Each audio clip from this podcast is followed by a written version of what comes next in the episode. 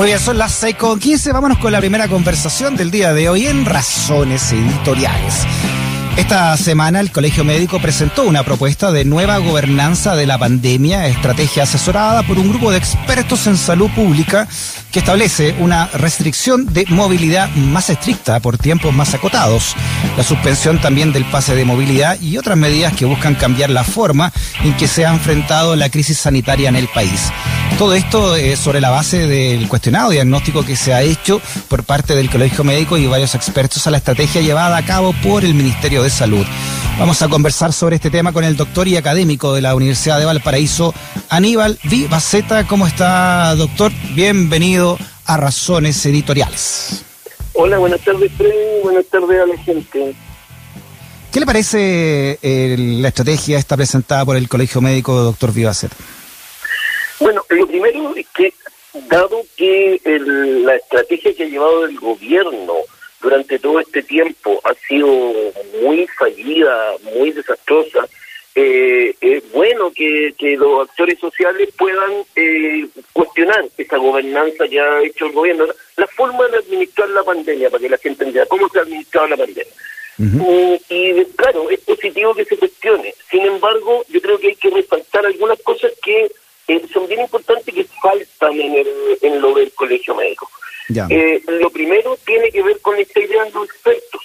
Eh, ¿Quién es un experto en pandemia? Los expertos en la transmisión, los expertos en el virus, los expertos en las vacunas. Eh, sí, sin duda, toda esa gente, expertos en economía, pero también la gente es experta en cómo vive. Ningún mm. experto de la Organización Mundial de la Salud sabe cómo vive la gente que transita en Santiago en el metro de una comuna a otra. Eso es necesario acogerlo. Ninguna estrategia hasta ahora en Chile ha utilizado ese saber. Al inicio de la pandemia, eh, uno de los sindicatos más grandes de Chile, que es el de trabajadores de casa particular, las empleadas domésticas le llaman, ¿cierto? Ofreció la colaboración al gobierno porque ya saben muy bien cómo funcionan muchas casas y fue rechazada. Eh, entonces hay una primera carencia que tiene que ver con que tanto el colegio médico como el, gobierno se centran en gente que sabe cosas por los libros, por estudios, qué sé yo, pero eso es una parte de la mm. Esa es una primera cosa. Una segunda cosa es que la, la propuesta del colegio médico deja entre paréntesis, deja pendiente como una tarea futuro la educación sobre el riesgo y los mecanismos de transmisión y las formas de evitar la transmisión. Ahora, si tenemos una enfermedad donde no siempre hay síntomas, donde las PCR no siempre funcionan, donde hay enormes problemas en el mercado laboral, dado la forma en que en Chile mucha gente trabaja precariamente, hay muchas dificultades para que la gente se declare enferma. Cuando tú hablas con los trazadores, la gente lo que te dice es no declaran los contactos porque tienen miedo de que les restrinjan el movimiento. Por supuesto que un contacto tiene que mm. restringirse el movimiento, pero eso tiene que ser con todas las que no se dan en Chile, ni siquiera para las mm. licencias. Entonces, dado una enfermedad así, yo muchas veces no voy a detectar a las personas aún con un esfuerzo grande y por lo tanto necesito eh, que haya educación para que cada persona en cada momento que interactúa con otras entienda cómo se hace una interacción segura. Llevamos miles de horas del ministro, miles de horas de los subsecretarios, de otras autoridades y jamás han hablado de las formas de transmisión, jamás han hecho nada para que la gente entienda. Ahí hay otro problema importante. Por mm. otro lado, en el tema de los confinamientos, de los encierros, desde el 1377, el 1377 es la primera vez que se establece una cuarentena. Y esto fue porque las naves llegaban y llegaban con eh, la peste bubónica. Se transmiten distintos enfermedades. Pero el concepto es que yo tengo que aislar a las personas que pueden contagiar del resto, de las que se pueden contagiar. ¿Quiénes son los que pueden contagiar? Los conocidos o aquellos contactos que yo no he detectado si, si realmente tiene el virus o no, yo podría saber que lo transmitieran. Ya, ahí tengo una parte de Toda esa gente que necesita separar de aquellas personas que se podrían contagiar. Eh, lamentablemente en Chile los encierros son más bien por cosas administrativas, entonces eh, la gente que puede circular es porque tiene cierto trabajo, Sí, doctor, eh, vamos a llamarlo de nuevo porque se está entrecortando su, su comunicación y además es muy interesante su punto de vista, no solo como médico, doctor Aníbal Vivaceta, sino que también como epidemiólogo, ¿no? Y además una, una visión bien interesante dentro de lo que ha sido una mirada del colegio médico respecto a la pandemia. Usted eh, ha señalado, por ejemplo, una entrevista en Interferencia que esta discusión, ¿no? a raíz de esta estrategia del Colegio Médico, esta discusión sigue en la elite y no considera la experiencia de la gente común, ¿no? el llamado que hace el doctor Aníbal Vivaceta, que también es docente de la Escuela de Medicina de la Universidad de Valparaíso, es es claro, bajar eh, a terreno, ¿no? Como, como dice esta discusión, a la realidad también de, de las personas, ¿no? Dejar de hacer planes en, en, dentro de una esfera dominada por la élite, ya sea del gobierno o ya sea del propio colegio médico. Eh, no sé si ya está con nosotros el doctor Vivaceta, lo estamos tratando de contactar porque te decía, es muy fácil caer en esta en la falacia más común de todas, que es la falacia de autoridad, la falacia vericundiam, que no, porque lo dice el colegio médico es cierto, o no, porque lo dice un esto es cierto, no, no es tan así. Eh, y bien sabemos que dentro del mundo científico eh, esta pandemia también es muy inédita, ¿no? Recién hablábamos en titulares que posiblemente tengamos que poner una tercera eh, vacuna de, de, Coronavac, ¿no? Del laboratorio Sinovac, porque no se sabe todavía, estamos en un, en un terreno ignoto, incluso para los propios, para la propia ciencia. Y el otro llamado interesante que es que hace el doctor Aníbal Vivaceta es definir bien qué se considera por experto dentro de esta pandemia. Doctor Vivaceta, lo tenemos nuevamente al, al teléfono, ¿no? Ahora con mejor eh, comunicación. La caída de señal. Eh, claro, entonces como decía, eh, bueno, tú estabas reforzando la idea de que los expertos tienen expertos y hay una parte de la expertise que tiene que ver con la vida de la gente y ahí hay que escuchar.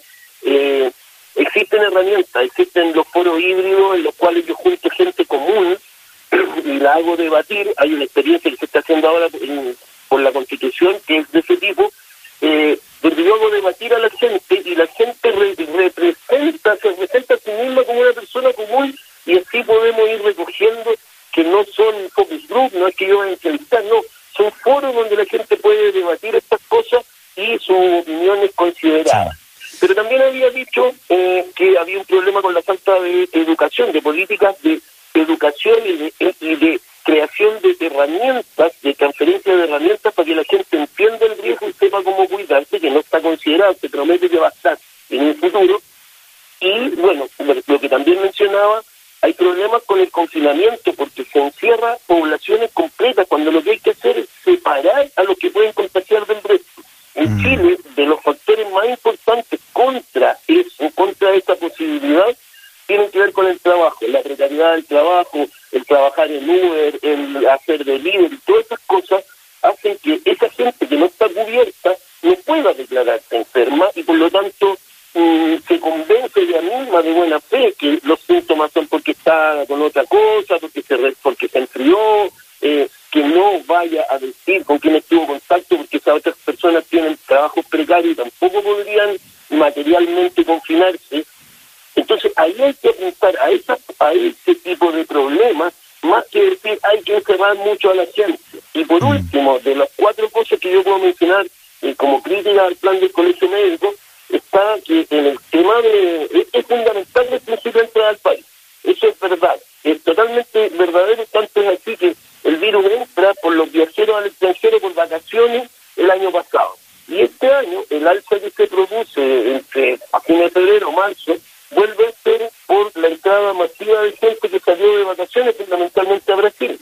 El tema es que cuando se establecen las políticas para esto, eh, en el plan del colegio médico, eh, se establece un montón de requisitos en la PCR, que no sé, en realidad la única garantía que yo puedo tener de que una persona que llega de fuera no va a entrar, no va a traer la enfermedad es que yo la encierre unos días hasta que esta persona eh, yo me aseguro de que no va a contagiar. Una cuarentena efectiva. La persona llega en un, lugar con cuarentena efectiva, la persona llega y se va a un hotel. Esto no le significa arruinarse y no le significa el costo eh, afrontar.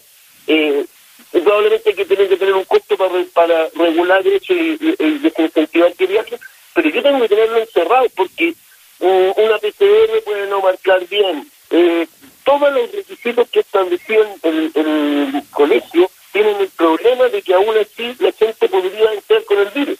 La única manera conocida de evitar eso es la cuarentena y se puede hacer en muy buenas condiciones. Entonces, cuatro elementos que yo identifico que, eh, eh que quedan cortos en la propuesta del colegio, valorando, como digo, que se haga una propuesta de gobernanza que se desafíe al gobierno y se diga, se diga claramente, el gobierno no lo ha hecho bien y sigue sin hacerlo bien. Sí, lo otro que nos quedamos entonces también de doctor Vivaceta es realmente eh, poner ojo en aquellos que realmente saben, ¿no? No todos los médicos saben sobre esto, así como no todos los periodistas son semiólogos, ¿no? Hay que ver a la gente realmente que puede tener más luces respecto de una enfermedad que todavía estamos conociendo. Sí, como te comento, creo, yo hago clases de epidemiología en la Escuela de Medicina aquí en la Universidad del Paraíso. Nosotros por programa, eh, este año que aumentó, tenemos una mañana de toda la carrera dedicada al control de enfermedades transmisibles. Un médico en general no estudia esta disciplina y por lo tanto, eh, por poner un delantal blanco uno no puede opinar. Yo te cuento que he trabajado casi toda mi vida en esto, he trabajado en diferentes países y por ejemplo cuando he intentado traer la experiencia que yo tuve en el ébola, yo trabajé con el único epidemiólogo chileno que ha trabajado en ébola. Y cuando te intenté traer la experiencia la gente empieza a inventar la rueda como si nunca nadie hubiera hecho nada, como si nunca se supiera, como si porque es un virus nuevo no nada respecto de cómo se previene. En Chile hay un enorme conocimiento asociado a la epidemia de VIH SIDA en el tiempo que se hizo bien, en el tiempo de conocida cuando estaba Raquel Cay, cuando estaba Nadela Redondo. Esos fueron momentos gloriosos y se, se logró reducir la transmisión fundamentalmente porque la gente entendió la, la gente empezó a identificar conductas de riesgo y a adoptar medidas preventivas. Perfecto. Eso embargo, empieza a aparecer gente que porque sabe ser un gráfico, eh, eh, se declara experto en cómo manejar una enfermedad en la población. Yo mm. llevo 30 años en esto y no soy experto y necesito preguntarle a la gente, a la gente que vive las cosas, a la gente que toma el metro, cómo se hace para prevenir en el metro. Yo les puedo decir cuáles son las condiciones, pero si yo no tomo el metro, tengo que escuchar esa voz porque si no, mi, mi, política, mi, propuesta eh, se queda coja. Muy bien, el doctor Aníbal Vivaceta, doctor epidemiólogo y también docente de la Escuela de Medicina de la Universidad de Valparaíso. Doctor Vivaceta, muy interesante su punto de vista. Un abrazo grande. Un abrazo, muchas gracias. Chao.